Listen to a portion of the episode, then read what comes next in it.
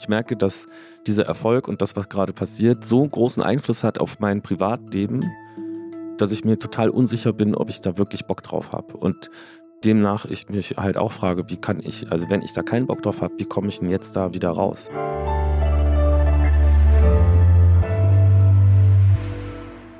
Frisch an die Arbeit. Ein Podcast von Zeit Online über die großen Fragen des Lebens und Arbeitens. Herzlich willkommen bei Frisch an die Arbeit. Mein Name ist Daniel Erck und mein heutiger Gast ist, ich glaube, man kann sagen, der unwahrscheinlichste Popstar, den ein Land hervorbringen kann. Ich erinnere mich gut, als die erste Single zu seinem letzten und immer noch aktuellen Soloalbum erschienen ist, stand ich abends in meiner Küche und habe bei einem dieser Online- Streaming-Anbieter da reingehört und war fassungslos aus zwei Gründen. Der eine Grund ist, ich habe mich jahrelang mit Rechtsextremismus beruflich beschäftigt und hatte noch nie quasi einen Klavier-Pop-Song über Rechtsradikale gehört. Und zum Zweiten war das Ganze irgendwie ein crazy Ohrwurm, von dem ich die Ahnung hatte, das wird nicht in so einer kleinen Bubble drin bleiben, sondern das könnte richtig groß werden und es wurde richtig groß. 35 Wochen Platz 1 der deutschen Albumcharts bei Radio 1, die Plätze 1, 2 und 3 bei den Songs des Jahres 2021 und diesen Sommer Live-Album und zwei Tage Die Wohlheit in Berlin. Man kann sagen, einer der Popstars des Landes zurzeit. Herzlich willkommen, Danger Dan. Hallo. Wenn dir im, sagen wir mal, so Januar 2021, wo ich ja gerade so geistig war, jemand gesagt hätte, Du wirst irgendwann so angekündigt als Popstar mit eigenem Open Air, große Locations, Albumcharts. Hättest du gesagt, so, ja, kann ich mir schon vorstellen, oder hättest du hämisch gelacht? Ich hätte sehr hämisch gelacht. Also, das war, glaube ich, nicht abzusehen, was das für alles für einen Verlauf nimmt und was mein Leben überhaupt für einen Verlauf nimmt. Da wäre ich jetzt nicht von ausgegangen. Wie hast du denn diese letzten zweieinhalb Jahre so erlebt? Also, ich nehme an, wahrscheinlich auch fassungslos, weil dieser Erfolg mit der Musik und diesen Texten, also Klaviermusik.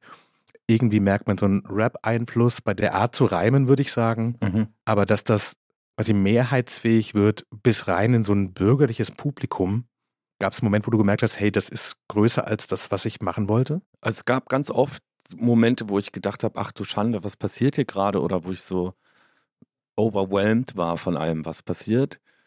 Also auf die Frage, wie habe ich die letzten zweieinhalb Jahre erlebt, um ehrlich zu sein, ich fürchte, ich brauche noch zweieinhalb Jahre Abstand, um dann Resümee ziehen mhm. zu können, was ist da eigentlich passiert so, weil das ist uns alles allen, also nicht nur mir, auch dem ganzen Team um mich herum so über den Kopf gewachsen. Was aber auch immer wieder total schön ist, ne? Also das sind ganz viele, es ist wie ein Rausch, so, wir haben ganz viele Preise gewonnen, wir konnten unglaublich viele Sachen machen, wir mussten aber auch unglaublich viel lernen. Und wir sind auch alle schlichtweg überfordert, muss man auch sagen. Also das ist wunderschön und das, wovon alle Musiker und Musikerinnen wahrscheinlich träumen, dass sowas irgendwann mal passiert. Und wenn es dann soweit ist, merkt man aber so, wow, das ist auch anstrengend. So, so war das so, dass du, weiß ich nicht, vor fünf, zehn Jahren dachtest, so die ganz großen Bühnen, regular Familienväter und Mütter im Publikum, die yeah schreien. da äh, möchte ich hin. Nee, ich habe mich, also das ist größer als alles, von dem ich je geträumt habe. Ich glaube, ich habe irgendwann mal gedacht, es wäre voll schön, wenn ich von Musik leben könnte. Das hab, haben wir dann auch geschafft, so mit der Antilopengang mhm. und das war schon richtig toll. Und ich habe, es gab schon so ein paar Jahre in meinem Leben, wo ich dachte, wow, hier gehen gerade alle meine Träume in Erfüllung. Aber was da jetzt gerade passiert ist mit mir, auch mit diesem Album, das ist mehr, als ich prognostizieren konnte. Und ich habe mich nicht getraut, so groß zu träumen. Auf keinen Fall. Ich meine, du hattest an keinem Zeitpunkt die Wahl, aber wenn du die Wahl gehabt hättest, ob du diesen Erfolg so haben wollen würdest, hättest du gesagt, so, ja, das ist genau so, möchte ich Musiker sein? Oder wenn man das quasi wie so ein Soundregler einstellen könnte, würdest du sagen, so zwei Stufen niedriger würde mir eigentlich auch reichen, das wäre vollkommen okay und vielleicht sogar in vielen Punkten angenehmer.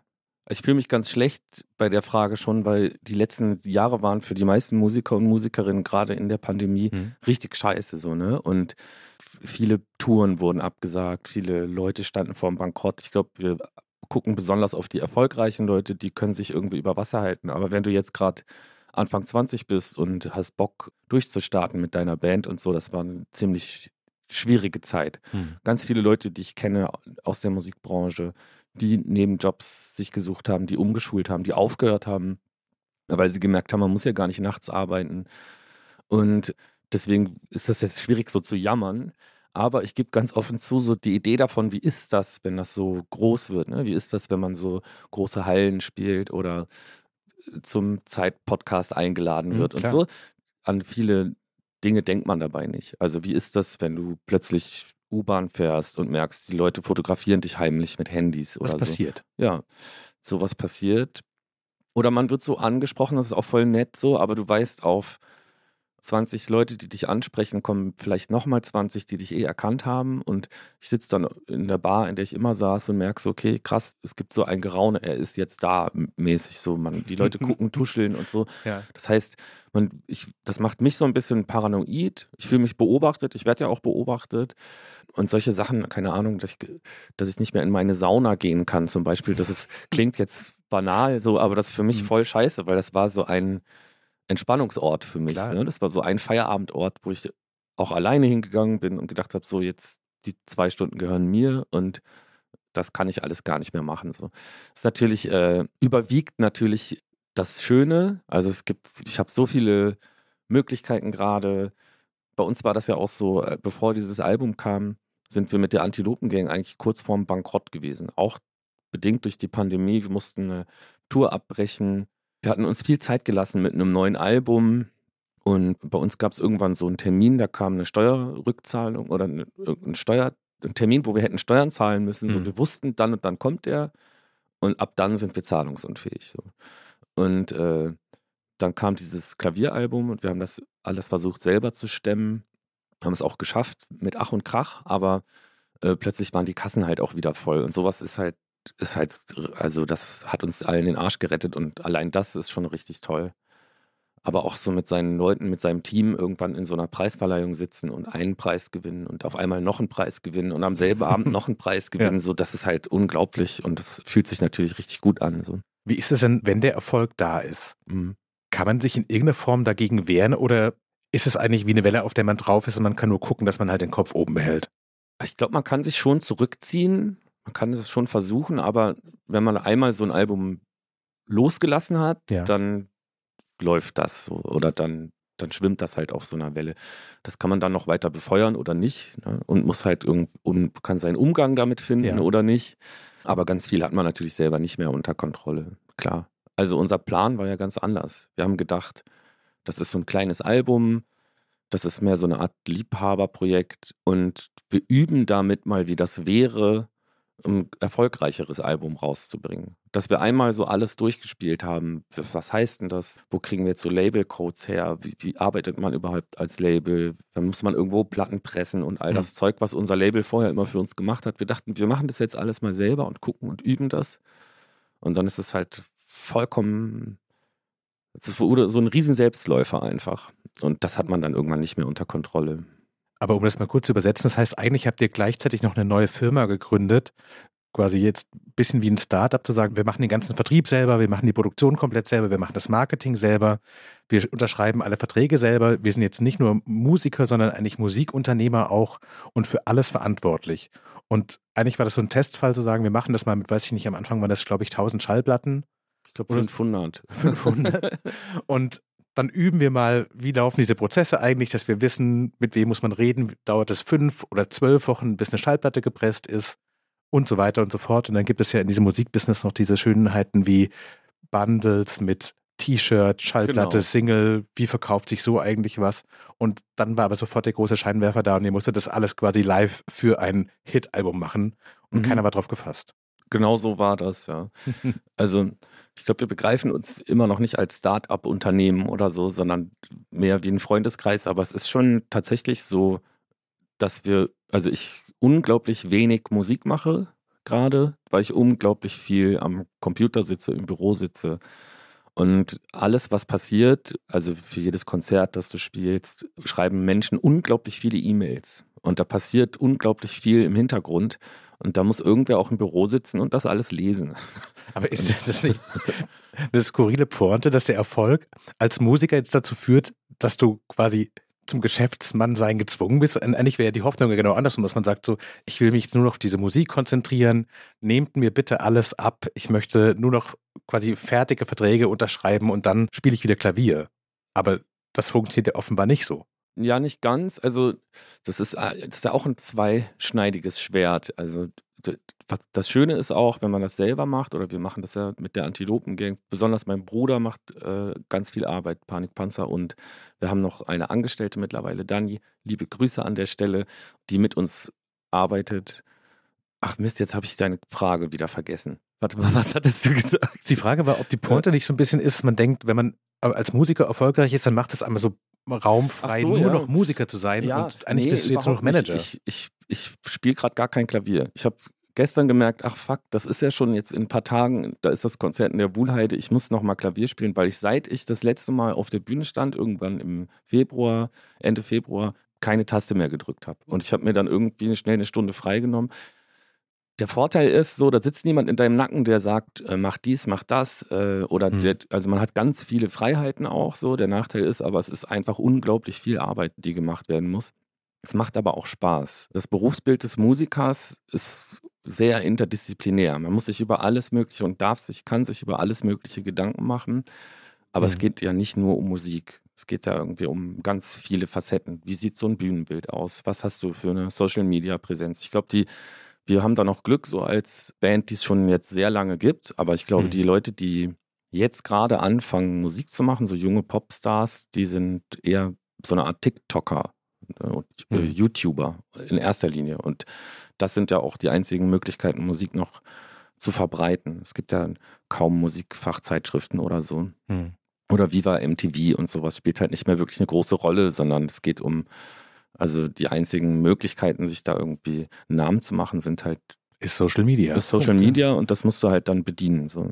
Wie funktioniert das denn, wenn man auf deine Texte guckt, die Musik, auch das, was du mit der Antilopengang und davor gemacht hast, würde ich sagen, war sowas wie Nonkonformismus, Ablehnung von Mainstream, ja. seinen eigenen Weg gehen, Sachen abbrechen, quasi immer ein starkes Motiv und auch so ein quasi so ein Imperativ da drin zu sagen, mhm. hey, ihr müsst nicht funktionieren, diese durchnormierte Welt, das lehne ich auf eine Art ab. Mhm.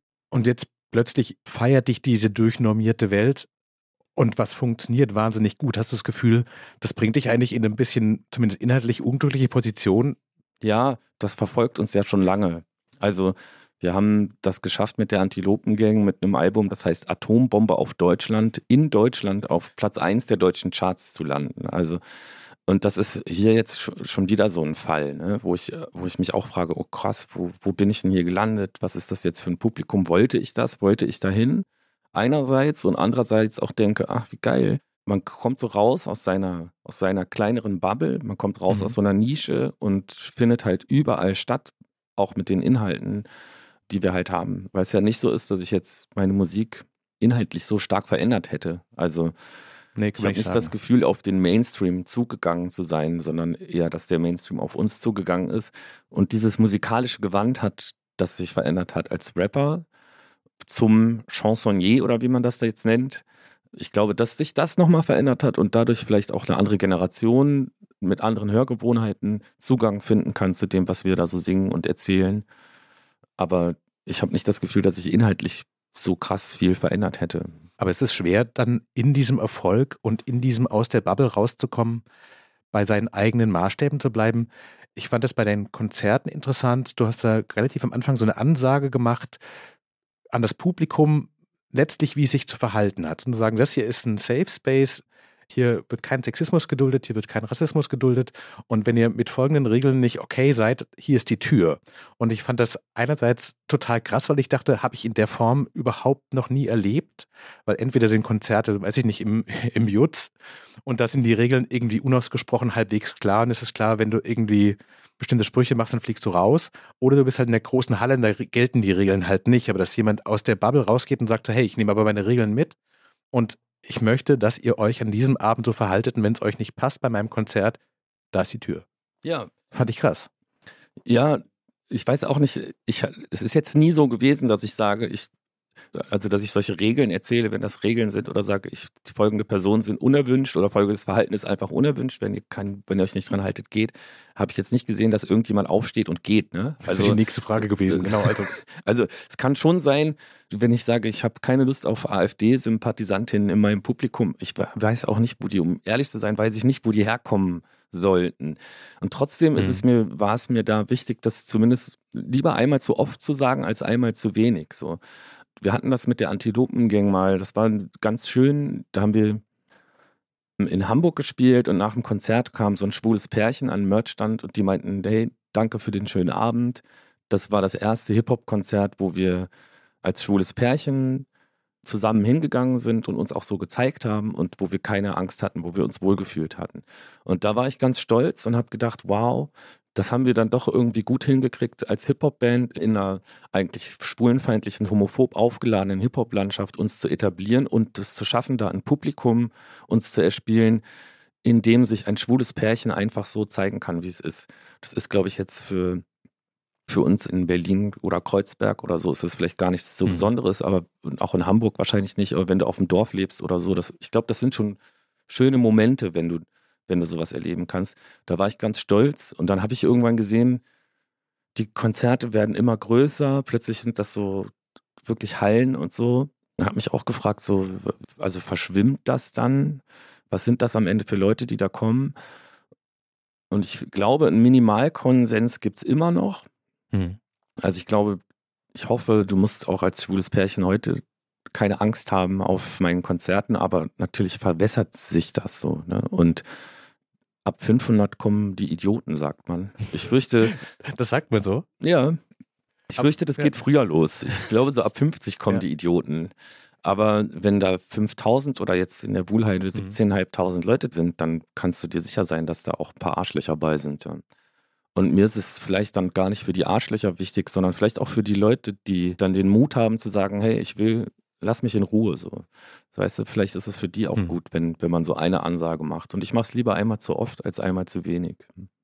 Ich hatte im Rückblick auf das, was du musikalisch gemacht hast, den Eindruck, das schließt eigentlich an so eine Tradition an, in der mit Abstrichen die Toten Hosen auch schon standen. Ich glaube, viel stärker die Ärzte, zum Teil vielleicht auch so Punkbands wie Wieso oder so, mhm. die es eigentlich geschafft haben, mit einer ziemlich klar linken Haltung in den Mainstream reinzukommen und damit auch ein Angebot zu machen an Leuten, die vielleicht von sich selber gar nicht wussten, dass sie politisch sind oder dass sie sich quasi als in irgendeiner Form als nicht dem Mainstream zugehörig fühlen. Hm. Merkst du das auch, dass gerade wenn man Hamburg und Berlin und vielleicht Köln verlässt, dass da Leute sind, die sagen, endlich Leute, bei denen ich dazugehöre und wo ich akzeptiert werde, wie ich bin und dass dadurch eine andere Energie entsteht? Ja, also es kann sein, dass da eine andere Energie entsteht. Also ich, ich habe halt das Glück, in so einer Großstadt zu leben und nicht in Bautzen oder in irgendwo in einem sächsischen Dorf oder Thüringen oder so. Ne?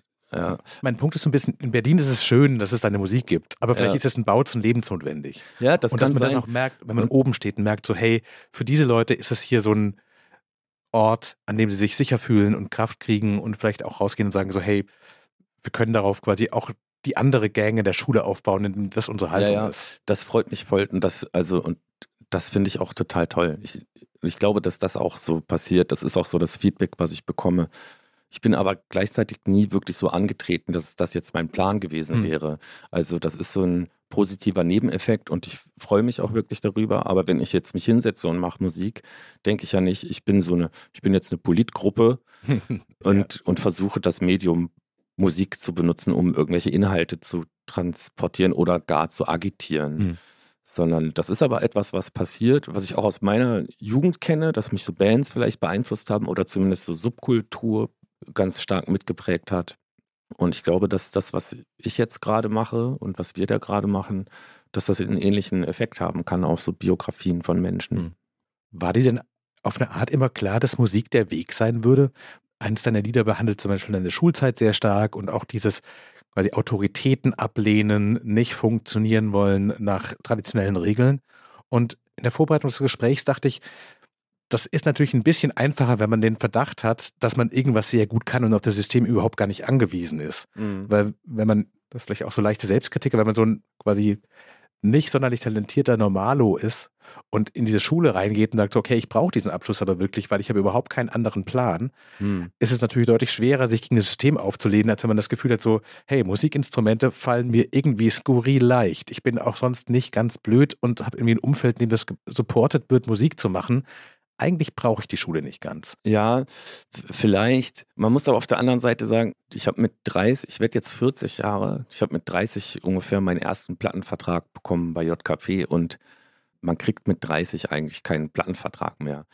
Und also ich muss ganz ehrlich zugeben, ich habe nie geglaubt, dass sowas passieren kann mit, also dass ich irgendwie auf einmal so Popstar werde oder sowas. Das war, Mhm. um, um ehrlich zu sein, ich halte das auch für ein riesengroßes Glück, wenn jetzt zu mir jemand kommen würde und würde sagen so, hey, bin 22 Jahre alt und Schule macht mir keinen Bock, aber ich spiele voll gern Gitarre und ich schmeiß jetzt die Schule. Daniel, was hältst du davon?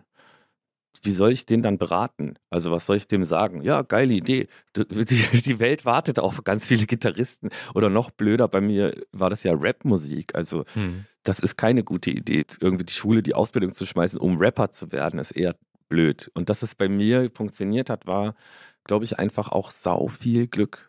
Ist ein interessanter Punkt, weil ich glaube, Journalismus macht oft diesen Fehler. Weißt du, was Survivorship Bias ist? Das ist, wenn man Leute, die Flugzeugabstürze überleben, fragt, was sie richtig oder falsch gemacht haben, Mhm. denken die immer, dass ihre Entscheidungen, irgendwann an einer bestimmten Stelle zu sitzen, irgendwie hilfreich waren. Und letztlich fehlt einem aber total der Überblick, was die Faktoren sind. Und niemand hat sie in der Hand.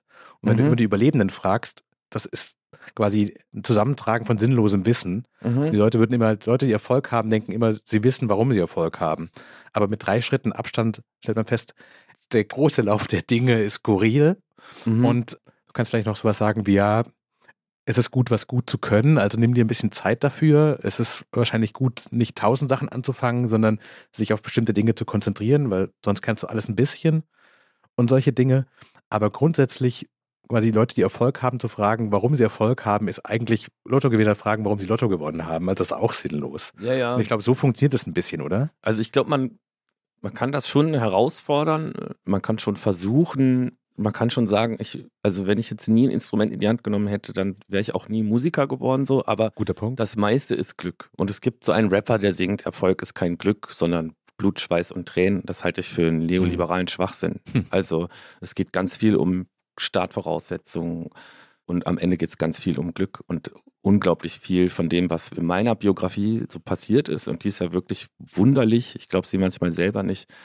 Da habe ich gar nicht so aktiv zu beigetragen, sondern bin einfach reingeschlittert. Und dieses Klavieralbum und dieser Erfolg gerade ist jetzt eigentlich schon wieder ein Beispiel dafür, wie wenig ich von all dem unter Kontrolle habe und hatte. Du hast gerade erzählt, du hast die Schule ja abgebrochen, singst darüber ja auch sehr aktiv. Wenn man sich den Lebenslauf aber anguckt, hast du es danach ohne Schulabschluss geschafft, an der Uni angenommen zu werden aufgrund von einer Eignungsprüfung, um das dann wieder abzubrechen. Ja, noch schlimmer, es war nicht mal eine Eignungsprüfung, sondern ich, das war eine niederländische Hochschule, die kannte sich mit deutschen Schulabschlüssen nicht aus. Und ich habe denen ein, ein Halbjahreszeugnis von der 11. Klasse Fachoberschule für Sozial- und Gesundheitswesen gezeigt und habe behauptet, das sei so eine Art Zwischenprüfung in der Uni. Und ich würde gerne mein Studienfach jetzt wechseln und nach in die Niederlande. Also ich habe einfach ganz klar einfach geschummelt. und ich glaube, die haben das auch so halb gepeilt, die Mentoren, aber die fanden mich, glaube ich, ganz nett und haben mir einfach eine Chance gegeben. So. Ja, aber eigentlich habe ich mir das so erschlichen. Also ich ging bis vor 30 Sekunden davon aus, dass es irgendeine Art von Eignungsprüfung war und dachte, die nächste Frage wird sowas in der Art, wenn man weiß, ich habe das einmal geschafft, ohne Schulabschluss irgendwo reinzukommen, dass nicht dieser Weg in die Institution rein, sondern das Mhm. Wissen, wie man sich da so rein klamüsert, dass man weiß, okay, ich habe das einmal geschafft, ich schaffe das auch nochmal. Wenn das sein muss, komme ich irgendwie in dieses Hochschulsystem rein, Mhm. das wird schon funktionieren. Und das ist so eine Art Versicherung, die man im Hinterkopf hat, mit der man leichter Dinge hinschmeißt. Ja, also das le- leider war das bei mir nicht so. Ich, ich habe aber im Laufe meines Lebens ja ganz oft gemerkt, so, dass ich das schon schaffe, dass ich mich irgendwie durchschummeln kann. Und ich habe auch viele Sachen einfach, dadurch, dass ich ab und zu einfach Erfolg hatte mit meinen Schummeleien, so, habe ich dann äh, da, da drin schon im Laufe der Jahre so ein Selbstvertrauen entwickelt. Das ist, war aber auch ein Prozess. Also meine Bildungsbiografie ist halt wirklich für den Arsch. Ich habe äh, auf elf Schulen, ohne elf Klassen abgeschlossen zu haben. Dieses Halbjahreszeugnis, das ich eben benannt habe, war das höchste Diplom, was ich je Mhm. erreicht habe. Und habe eigentlich meine ganze Schulzeit lang deswegen auch immer so das Gefühl gehabt, irgendwie defizitär zu sein. ne? Wenn man sitzen bleibt, ausgeschult wird und all das. Das macht natürlich kein gutes Gefühl mit einem. Und ich habe aber im, im Laufe der Jahre dann schon herausgefunden, es gibt schon Sachen, die kann ich gut und, und es gibt Sachen, die, die traue ich mir einfach zu, weil, oder, oder behaupte einfach, ja, das kriege ich schon hin und dann lerne ich das, während ich das mache. Und ich glaube, das ist so eine Erfahrung, die mir schon ganz viel weiterhilft und auch jetzt in dem Fall weiterhilft. Also einfach zu sagen, ja, wir sind ein Label Und dann sind Ist wir halt ein halt ein Label. Label. Aber hängt dir diese Bildungsbiografie, hängt dir das nach? Also ich habe das Gefühl, in dem Moment, wo man erfolgreich ist, ist es ja einfach darüber zu sprechen, zu sagen, so, hey, ich habe es ohne geschafft. Ich bin Mhm. quasi ohne Fallschirm aus 1000 Meter Höhe gesprungen. Was für ein Trick, schaut mal her. Aber also zumindest in persönlichen Gesprächen habe ich den Eindruck, dass es oft Leute dann doch so ein bisschen das Gefühl gibt, irgendwie zweitklassig zu sein, kein Schulabschluss, bestimmte Fremdsprachen nicht zu können. Auch in einem journalistischen Umfeld ist es oft so, dass Leute wirklich eigentlich starke Komplexe damit haben, wenn sie nicht in der Uni waren oder sowas, Ja. weil das irgendwie so dazugehört. Lässt dich das total kalt? Nee, überhaupt nicht. Also, also es ist besser geworden und auch tatsächlich so diese, die, die letzten zwei Jahre, dass ich auf Platz 1 charte, so, das war Hm. die erste Eins in meinem Leben. So, und das tut mir im Nachhinein, also das ist sehr heilsam. Es tut mir total gut. Aber ich glaube, dass so eine jahrzehntelang irgendwie dich defizitär fühlst und danach ich auch so merke, so um mich herum sind so viele Stümper, so die die Hochschulzugangsberechtigung haben und dann so Klar. Bachelor in Soziologie machen und ich habe das Gefühl, scheiße, du weißt doch gar nichts. Wie, wieso hast du überhaupt einen Hochschulabschluss? Und ich interessiere mich für so Themen, aber mir fehlt einfach die Grundvoraussetzung, äh, ich darf in diesem Studium gar nicht mitmachen. Das war schon total ärgerlich. Und zwischendurch hatte ich dadurch wirklich intellektuelle Zweifel und so. Das war auch Teil von Therapien, die ich gemacht habe, dass ich mich damit auseinandersetzen muss, dass ich mich irgendwie falsch oder schlecht fühle und so diffus auch gar nicht wusste, warum. Aber ich werde jetzt gerade 40 und äh, bin mit 40 gerade so, glaube ich, auf dem High-Peak von Erfolg als Musiker. Also im Moment fühlt sich das nicht mehr so schlimm an, als, Mhm. als es sich mit 27 oder so angefühlt hat. Aber auch komisch, dass man quasi in einem System, das man auf eine Art schon ablehnt und dessen Fehler man sehr deutlich sieht, trotzdem Anerkennung haben wollen würde, weil das gesellschaftlich so hochgehangen wird, zu Ja, sagen, klar. Bildung ist alles. Dass du quasi sagst, nee, ich, diese Art von Schule ist überhaupt nicht mein Ding, ich habe da nichts gelernt, ich habe meinen eigenen Weg gemacht, ich habe mir viele Sachen selber drauf geschafft. Also ich sag's mal ein Beispiel von mir, ich interessiere mich überhaupt null für Fußball, Mhm. ich kann nicht besonders gut kicken. Das ist ja so, als würde ich quasi einen Schmerz darüber empfinden, dass ich nie besonders gut Fußball gespielt habe. Und das ist überhaupt nicht mein Ding. Also es ist schon irgendwie bei Bildung schon speziell, dass es einem so reingepusht wird, dass es wichtig ist, dass selbst wenn man das in der Form überhaupt nicht will, dass man das als Defizit versteht, oder? Ja, das ist auf jeden Fall auffällig. So. Bei Fußball geht es mir nämlich genauso. Ich bin ein sehr schlechter Fußballspieler und das ist mir wirklich egal. ja, bei Bildung und gerade in so, also es ist halt doch eine Zertifikate-Gesellschaft. Ich glaube, das ändert sich auch stark. Ja. Also ich weiß, dass ganz viele große Unternehmen, die Deutsche Bahn zum Beispiel, Einstellungstests machen und nicht mehr unbedingt auf dein Abschlusszeugnis gucken. Aber trotzdem brauchst du halt für bestimmte Sachen Zertifikate und so, so komisch man kann das ja ablehnen so, aber ich bin ja auch ganz froh darüber. Also stell dir mal vor, du könntest irgendwie als Chirurg arbeiten, ohne dass dir. Es hat Grenzen, klar. Ja. Bei Ja. Grafikdesign würde ich noch sagen, da kann man wahrscheinlich auch ohne Zertifikat Ah, ja. einige Sachen gut also machen. gerade bei vielen kreativen Berufen habe ich sogar manchmal das Gefühl, die Leute werden nicht unbedingt besser dadurch. Also man gleicht sich stark an, so von, Hm. vom, vom Style. So. Also auch, keine Ahnung. Ich bin super froh, dass ich nie Jazzgesang studiert habe, weil ich eigentlich ganz cool finde, wie schlecht ich singe. Und hätte Kurt Und Cobain Jazzgesang du, ja. studiert, hätte es Nirvana nie gegeben. Ja, klar. Es ist natürlich auch eine, irgendwie eine Gefügigmachung zu Standards, Mhm. der man sich überhaupt, glaube ich, gar nicht verwehren kann, wenn man mal drin ist, weil die äußeren Faktoren sind so, dass Erfolg definiert wird und zwar nicht aus einem selbst raus, sondern aus dem System raus. Mhm. Und wahrscheinlich gilt es halt für die Musikbranche ja auch so, weil niemand hätte das Album, das du gemacht hast, quasi am Reißbrett so im entworfenen gesagt, dieses Land braucht dringend ein deutschsprachiges, klar linkes Klavierchanson-Album. Und ich glaube, das ist der Witz an echter Kreativität, dass es eigentlich nur geht, wenn man nicht weiß, wie es geht. Das kann gut sein, ja. In dem Fall war das ja wirklich so auch, dass ich Leuten aus der Musikindustrie das mal gezeigt habe vorher. Ja. Und da wollte niemand einsteigen. da haben alle gesagt, nee, das ist, das ist nichts. Das nicht, nee. Nee. Wie ist es denn? Wir haben jetzt quasi über den Vorlauf von, äh, das ist alles von der Kunstfreiheit gedeckt gesprochen, sowas fast pleite, niemand möchte das Album haben. Und das ist eigentlich so eine klassische Erzählung von so Rocky, allein gegen das System, sich zurückziehen und dann es allen zeigen. Aha. Und ich glaube, das ist so als Erzählung total stark gesetzt, woher der Erfolg quasi kommt. Blutschweiß und Tränen hast du selber vorhin irgendwie so kurz angerissen. nee, eben nicht. Ich Aber- meinte ja, dass es einfach oft Faktoren sind, die man gar nicht beeinflussen kann. So, ne? Also meine Vermutung wäre, dass es jetzt eigentlich schwerer wird. Weil den ersten ja. Erfolg, den erwartet keiner und auch man selbst nicht. Und es gibt um einen herum keine Strukturen, die von diesem Erfolg in einer Art leben. Also das ist immer was Leute, die irgendwie so kleine Unternehmen haben, sagen sowas, aber ich habe 17 Mitarbeiterinnen und Mitarbeiter mhm. und irgendwie möchte ich diesen Punkt Leute entlassen unbedingt vermeiden, mhm. was der Punkt ist, wo ich anfange zu merken, so okay, Unternehmertum funktioniert auf eine bestimmte Art und das respektiere ich da.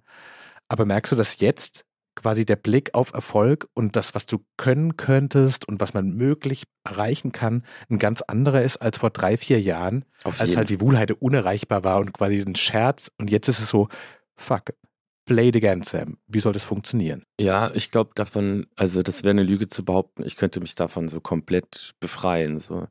Auf der anderen Seite, ich, ich höre mir manchmal meine eigenen Lieder an, so die Lauf davon und, und, merke so krass, da, da bin ich jetzt gelandet und ich würde voll gerne mal, ich will das mit dieser Wohlheide jetzt noch hinkriegen. Ja. Das, da freue ich mich drauf, aber ich glaube, ich muss dann auch mal einfach drüber nachdenken, ob es mir denn wirklich jetzt besser geht als vorher und ob ich das überhaupt, ob ich das überhaupt noch mal machen will. Also vielleicht ist es ja auch ein guter Moment, einen Tretbootverleih aufzumachen, weil da kann man am Wasser sitzen, da kommen mhm. Leute mhm. und haben Freizeit und wahrscheinlich am Ende werde ich aus Alternativlosigkeit und weil ich auch nicht viel anderes besonders gut kann, wahrscheinlich nochmal so ein Album schreiben und da bestimmt auch krass unter Druck stehen, weil ich mir wünsche, dass äh, zumindest irgendwie dasselbe Team, diese große Produktion, die wir haben, mhm. dass ich mit den allen wieder arbeiten kann. Aber vielleicht wäre es jetzt auch ein guter Moment, drüber nachzudenken, ob ich nicht was ganz anderes machen sollte. Und irgendwie würde es in meine Biografie auch gut passen. Ich habe da vorhin auch drüber nachgedacht, so wenn ich dein Strategieberater wäre, welche Optionen sieht man denn? Das eine wäre zu sagen, okay, Klavieralbum Part 2, mhm. was glaube ich immer schwer ist, das sieht man ja auch an so klassischen Rap-Acts, deren erstes Album immer davon handelt, wie sie hasseln und wie sie dann irgendwie dem Erfolg immer näher kommen. Und spätestens ab dem dritten Album reden sie nur noch darüber, wie sie ihren Erfolg und das Geld verwalten und es ist halt nicht das Gleiche. Mhm. Das heißt, es gibt bestimmte Chancen, nämlich dass die Leute kennen das und mögen das, aber es wird schwieriger, die gleiche Haltung auf einem zweiten Album, das gleich gestrickt ist und dann läufst du quasi so auf eine Art, ich weiß nicht, so eine Westernhagen-Biografie ein bisschen raus der Mann, der die kritischen Songs am Klavier spielt. Mhm. Dann gibt es natürlich das genaue Gegenstück dazu, zu sagen, so das linksradikale Battle-Rap-Album, das quasi alle, die jetzt neu dazugekommen sind, sofort wieder wegschickt und sagt, so was, Nonkonformismus ist wichtiger als Erfolg und ich mache jetzt einfach hartes Zeug, weil ich kann es mir erlauben und wenn das niemand hört, dann hört es halt niemand. Und der Mittelweg ist das, was glaube ich auch in deiner Band schon Leuten aufgefallen ist, ist die Jan Delay-Falle. Zu sagen so, Solo bin ich super erfolgreich, aber was es mit der Band macht, schwierig. Wo siehst du dich? Ich glaube, bei uns ist das zum Glück, diese Jan Delay-Falle, die, die gibt es, glaube ich, so nicht, weil bei uns wir alle drei eine große Identifikation mit diesem Album haben oder mit dem, ich hasse das Wort, aber dieses Projekt Danger Dan, Klar. das bin nicht nur ich. Dahinter stehen Tobi und Kolja und insbesondere Tobi hat mit diesem Projekt mehr zu tun als ich selber. So.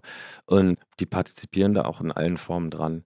Von daher, ich glaube, das geht schon. Aber tatsächlich, also, wenn wir jetzt weitermachen wollen, auch wenn wir weiter Label sein wollen, ich glaube, wir müssen jetzt auch aus gruppendynamischen Gründen dann als nächstes eine, ein Antilopengang-Album machen, sonst langweilt sich Kolja auch enorm oder kommt auf ganz blöde Gedanken. Hm. Panikpanzer hat ja zum Beispiel gerade schon ein sehr schlechtes Buch veröffentlicht.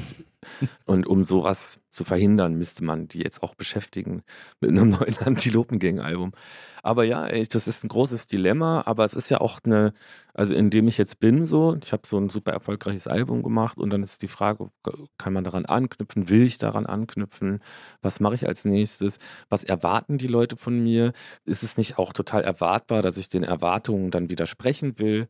Ich kann da jetzt unglaublich lang drin verkopfen und am Ende ist aber das, das zeigt mein Leben auch, egal was ich mir jetzt für Pläne mache, kommt am Ende ja wieder was ganz anderes dabei raus. Also ich glaube, dass auch wie es weitergeht, bleibt so turbulent. Ich bin, bin selber gespannt, wie ich meinen 50. Geburtstag feiere. Kannst du dich denn von diesen ganzen Überlegungen, die ich jetzt natürlich auch sehr stark ins Gespräch reingebracht habe, mhm. ist es was, was dich auch selber begleitet oder ist es immer so Journalistenfragen und du hast das Gefühl so, eigentlich habe ich ein Bauchgefühl und wenn ich dem folge, dann ist es schon ein okayer Weg? Das begleitet mich insofern, dass ich den Gedanken oft habe, also ich frage mich gerade sehr oft, bin ich eigentlich da, wo ich jetzt bin, richtig aufgehoben? Und ich merke, dass dieser Erfolg und das, was gerade passiert, so großen Einfluss hat auf mein Privatleben, hm. dass ich mir total unsicher bin, ob ich da wirklich Bock drauf habe. Und demnach ich mich halt auch frage, wie kann ich, also wenn ich da keinen Bock drauf habe, wie komme ich denn jetzt da wieder raus? Und es wäre ja auch ja. eine super Idee, einfach ein Album zu schreiben, das so schlecht ist, das so peinlich ist, dass mich niemand mehr auf der Straße anspricht oder fotografiert, sondern einfach ja. verschämt zu Boden guckt. Ne? Das könnte man schon versuchen. Du hast vorhin erzählt, dass ihr mit der Band und dem Label mhm. quasi euch alles drauf schaffen musstet unter Bedingungen der maximalen Aufmerksamkeit.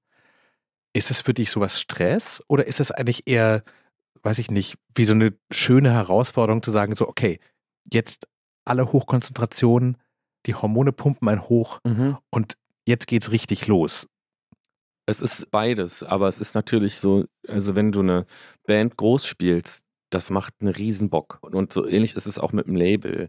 Wenn du merkst, so wow, also wir fangen an mit einem Computer und äh, jeder sitzt bei sich in seinem WG-Zimmer und dann überlegt man, was macht man und wir sind zwei Jahre später, haben unser eigenes Büro, haben noch eine Person angestellt, die sich wirklich damit auskennt, was wir da machen, haben uns unglaublich gut strukturiert, haben sowas wie Joe Fixes eingerichtet oder so. Ne? Wir, wir denken über eine Vier-Tage-Woche nach. Ob das geht, kann man nicht einfach freitags das Büro zumachen oder nicht? Oder ab, ab welchem Punkt geht das so? Das macht einen Riesenspaß natürlich so.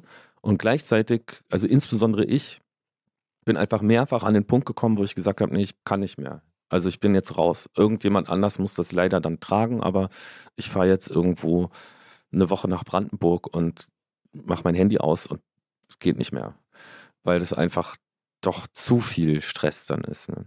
Kannst du gut Feierabend machen? Aber das klingt ja so quasi so, als wäre, und ich glaube, das ist auch ein Problem von Erfolg, dass es schwer ist, Nein zu sagen. Mhm. Und schwer ist zu sagen, so, das ist ein bisschen theoretisch auch im Journalismus, aber so das Gefühl, eigentlich ist so ein 9-to-5-Job kann auch eine große Schönheit haben, wenn man einfach weiß, das ist nur Arbeit, aber das ist nicht, das bin nicht ich, mhm. das ist nicht mein Leben, das ist nicht mein Geistesleben. Ja, ich kann überhaupt keinen Feierabend machen. Im Grunde genommen, was ich hier gerade erlebe und wir auch als Firma, ja. wenn man so will, erlebt, ist ein neoliberaler Albtraum. Hier ist alles komplett verflüssigt sich. Es ja. gibt keine Arbeitszeit und keine Klar. Freizeit mehr.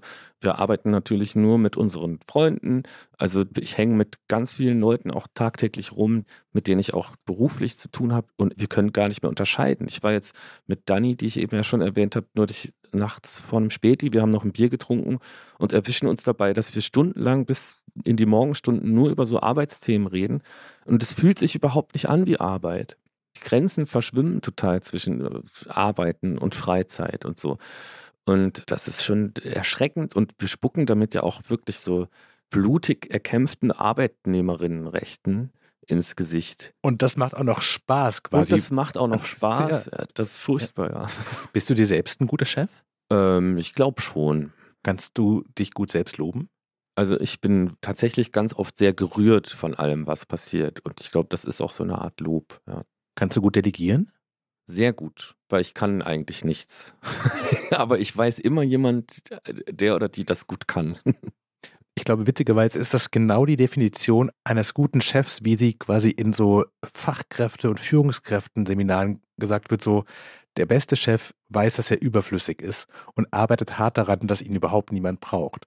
Und wenn man quasi mit deiner Biografie und dem Job letztlich an diesem Punkt ankommt, es hat fast, fast so was von so einer Arbeits- und Ökonomie-Hufeisentheorie, dass ich quasi, du kannst so links und kreativ starten, wie du willst. Am Ende bist du halt dann doch einfach eine Führungskraft und verhältst dich auf eine bestimmte Art, weil das System ist so, wie es ist und du kommst da nicht raus. Das ist furchtbar, ne? das, ist das, das ist eine ganz schreckliche Erkenntnis, aber es kann einfach stimmen, ja. Ich glaube, viele Leute hat an dem Album am meisten erstaunt eigentlich, wie du gute Klavier spielst. Also speziell die, die die EPs nicht verfolgt hatten. Mhm. Und waren so, ah, die, ich sag's mal leicht spöttisch, aber die linken Grumpel-Rapper, der kann ja richtig Klavier spielen. Und dann guckt man bei Wikipedia nach und so, ah, bürgerliches Elternhaus in irgendeiner Form. Würdest du sagen, es war deine große Rettung, dass du einfach dich wahrscheinlich als Kind und Jugendlicher häufig genug ans Klavier gesetzt hast? Es war in verschiedenen Formen auf jeden Fall eine, eine, Rettung für mich, so, weil ich war tatsächlich kein guter Klavierschüler. Ich hatte ja auch mal richtig Klavierunterricht und wie lange?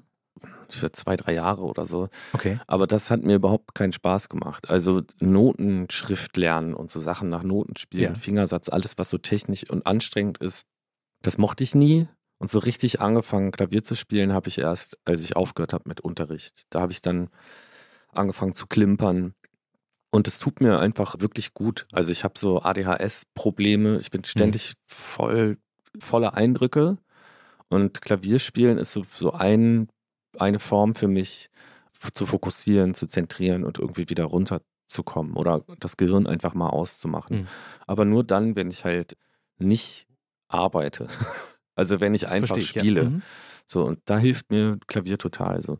Ob das jetzt so in meinem Berufsleben auch eine große Rettung war oder so, das weiß ich nicht. Also wäre das jetzt alles nicht passiert, vielleicht würde ich was anderes machen. Gibt es Momente, wenn du auf der Bühne sitzt und denkst, es wäre schon schön, die richtige Fingerhaltung beim Klavierspielen zu haben, weil manche Sachen, die du dir ja selber ausgedacht hast, sind dann doch so schnell und komplex, dass du merkst, meine eigenen Ideen sind quasi anspruchsvoller als mein eigenes Handwerk?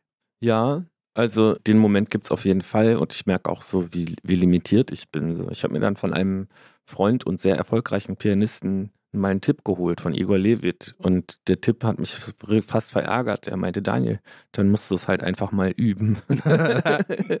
das heißt, das wäre auch quasi die, die Nachricht an alle Zehnjährigen dieser Welt, die gerade überhaupt keinen Bock auf Klavierunterricht haben und keinen Bock auf Notenlesen haben.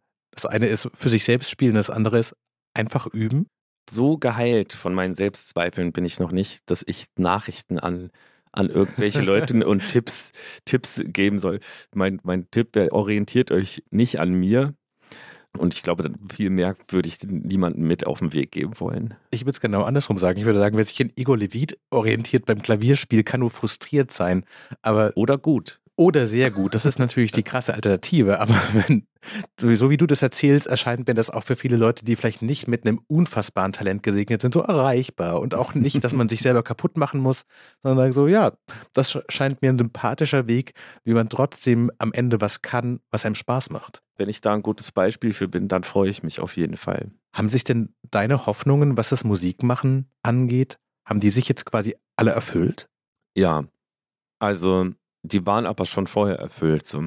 Ich glaube, also wenn ich jetzt so irgendwas hoffe, dann hoffe ich gerade eigentlich tatsächlich darauf, dass sich alles ein bisschen beruhigt und ich ein bisschen mehr Zeit habe und dass ich auch wieder Möglichkeiten finde, wirklich Musik zu machen, hm. weil mir das Spaß macht und gut tut. Aber ich weiß gar nicht, wovon ich noch träumen soll als Musiker. Also was noch, was noch passieren soll. Ich glaube, ich habe alles, was gerade passiert, viel größer, als ich, als ich jemals zu träumen hoffte. Und ich bin, glaube ich, da hoffentlich nicht mehr so krass hungrig, dass ich jetzt irgendwie will, dass alles noch wächst oder größer wird, sondern ich hätte, glaube ich, einfach gerne ein bisschen mehr Ruhe. Ich glaube, das ist so der nächste Schritt. Ich glaube, das ist ein fantastisches Schlusswort und ich glaube, man kann ja auch sagen, es ist absehbar, du spielst zu deinem 40. Geburtstag zweimal Anfang Juni in der Wuhlheide in Berlin, große Open Airs. Das Live-Album erscheint jetzt in diesen Wochen und danach hast du selbst die Wahl, oder? Danach habe ich selbst die Wahl ich stimme mich natürlich ab mit meinem Team und mit der Antilopen-Gang, aber alle Zeichen stehen gerade auf Urlaub bei uns allen. Ja. Fantastisch. Ja. Das war frisch an die Arbeit. Mein Name ist Daniel Erk. Heute zu Gast war der Rapper, Pianist und Musiker Danger Dan. Daniel Ponkratz, herzlichen Dank für das tolle Gespräch. Das hat mir viel Freude gemacht. Ich glaube auch, dass es für mich noch viel zum Nachdenken gibt über das Wesen von Erfolg und die Frage, wie geht man eigentlich damit um, wenn Wünsche in Erfüllung gehen, weil meistens lebt man ja sein Leben und die Wünsche gehen nicht in Erfüllung. Und ich glaube, da sind ein paar Punkte dabei, wo ich merke, so, das wird mich noch ein paar Tage begleiten. Vielen Dank dafür. Gerne. Auch danke, dass ich hier sein durfte. Wenn Sie Fragen an uns von Frisch in die Arbeit oder an Danger Dan haben, schreiben Sie uns gerne eine Mail an frischandiarbeit.zeit.de. Sonst Ihnen noch herzlichen Dank zu Hause fürs Zuhören und alles Gute.